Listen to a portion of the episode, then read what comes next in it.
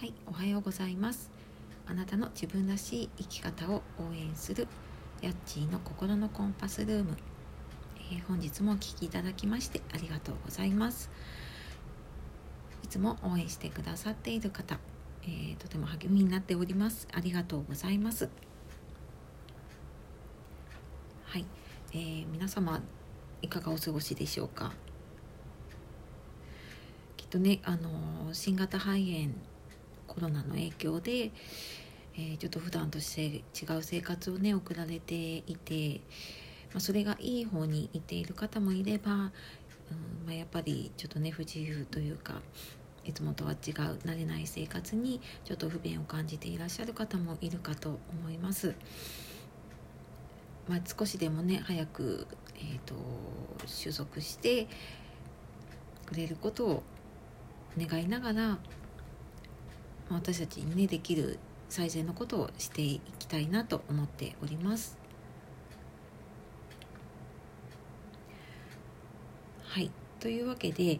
えー今日はですねちょっと昨日ブログにも書いたことであるんですけれども、えー習慣を変えることは誰でもできるっていうことについてお話をしようかと思います。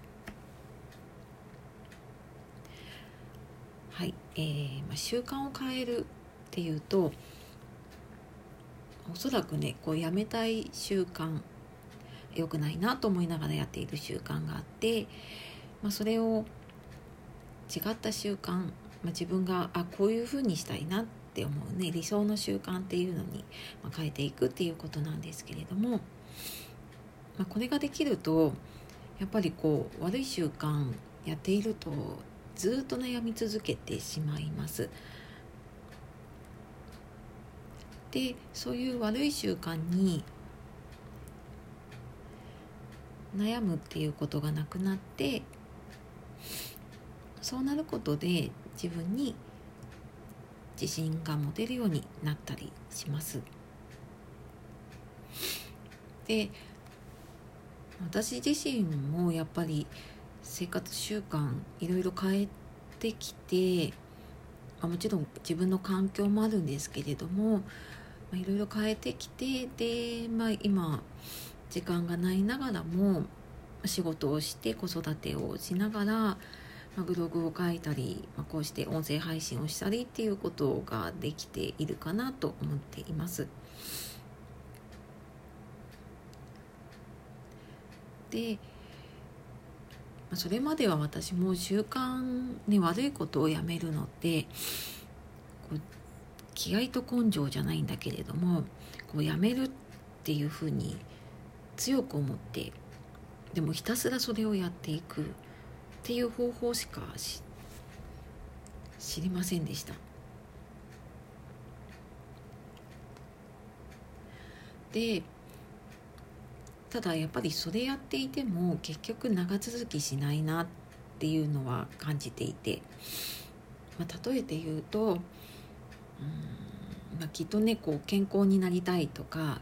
痩せたいなって思う方ね結構男性でも女性でもいると思います。でそういう時にじゃ食べないようにしようって思ってもそれってもう気合と根性だけではなかなか難しいですよね。で、まあ、そこでちょっと私が普段意識しているっていうことっていうのがあって、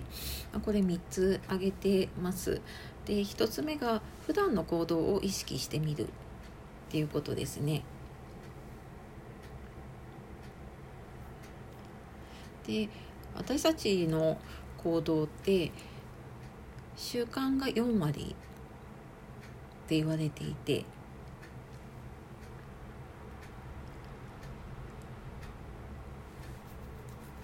でまあさらに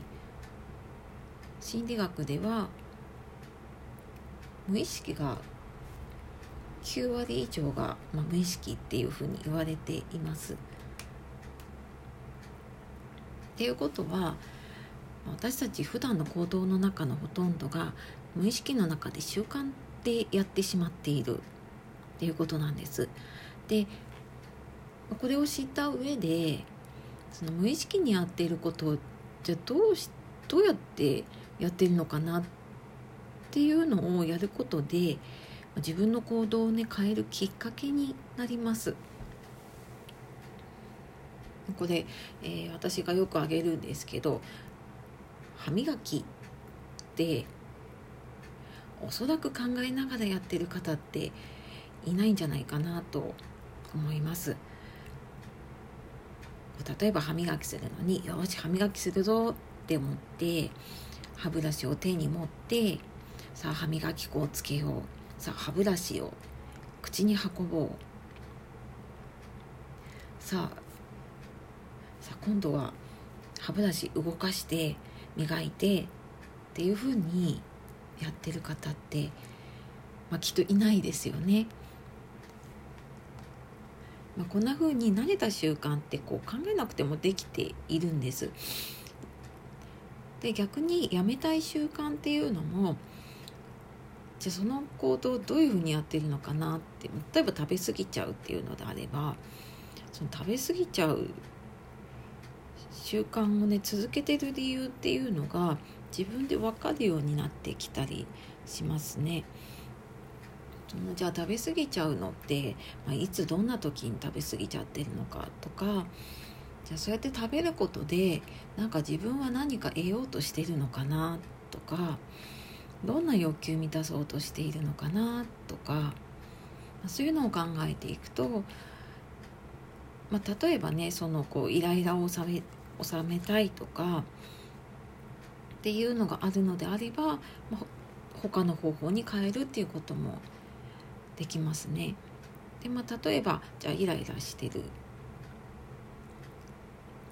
ていうのであれば、まあ、好きな音楽を聴くとかこうコーヒーとかね紅茶とか飲んでリラックスをするとか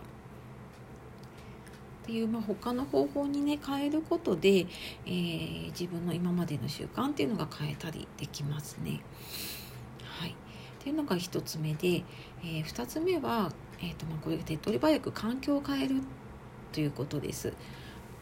て言ってもこう住む場所変えるとか仕事変えるとか、まあ、そういった大きいことではなくて何かやろうと思った時に同じ目標を持っている仲間を作る痩せたいと思って一人で運動するよりも例えばジムに通って仲間を見つけたりトレーナーさんをつけて、えー、自分をこう成長させてくれるというかね、えー、自分に合った運動を続けられる環境を作ったり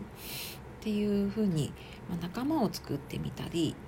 あとは、えー、周りの人にこう宣言してみるとかねっていうのもあの効果的かなって思います。まあ、ただこれね周りの人に言うとどうしてもやっぱりこうチャレンジしようとする人には「なんでそんなことやってるの?」とか「どうせそんなのやっても続かないよ」っていうふうに言ってくる方もいたりするので何かね宣言する時には、その話す相手っていうのをね選んで宣言するといいかなっていうふうに思います。まこういうふうにねきっかけ作っていくとあとは続けられるだけでねあの習慣変えられるっていうことにつながると思います。で3つ目はああの2番目と続くんですけど目標を持つっていうことですね。その習慣変えた後でえー、自分がどういう習慣をね続けられたらいいのかなっていうのをイメージしておくことで続けやすいですね。でさらにその自分がイメージしたものを紙に書いたり手帳に書いたりスマホの待ち受けにしたりこう目常に目に入るようにしておくと自分の意識っていうのが変わっていくかなと感じています。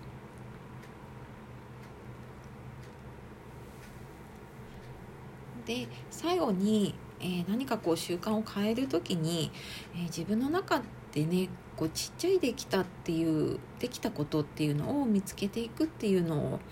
やっていくといいですね。うん、あのやっぱり何か変えようとした時ってどうしても違和感を感じたりとかあの立ち止まっちゃうことがあると思います。でそんな時にあのあやっぱり自分には無理なんだって思うんじゃなくって、まあ、そこまで進んでくる中で自分の中にこう本当に小さなことでもできたことっていうのを一つ見つけていくとその一つ一つがねできたことが積み重なっていきますのであのまあ、ちょっとね立ち止まったりとかあのちょっとこうざわざわという違和感みたいなのを感じた時には、えー、自分の中のね小さいできたことっていうのを是非見つけてもらえるといいかなと思います。はいというわけで、えー、今日は習慣を変えるのは誰でもできるっていうことでお話をさせていただきました。えー、まあ、いつもそうなんですけれども、私の話すことで少しでもあの皆さんの生活の中でねヒントだったりとかちょっとこう心が軽くなったりするようなことがあるといいなと思っております。はい、今日も最後までお聴きいただきましてありがとうございました。ヤッチーの心のコンパスルームでした。ありがとうございます。さようなら。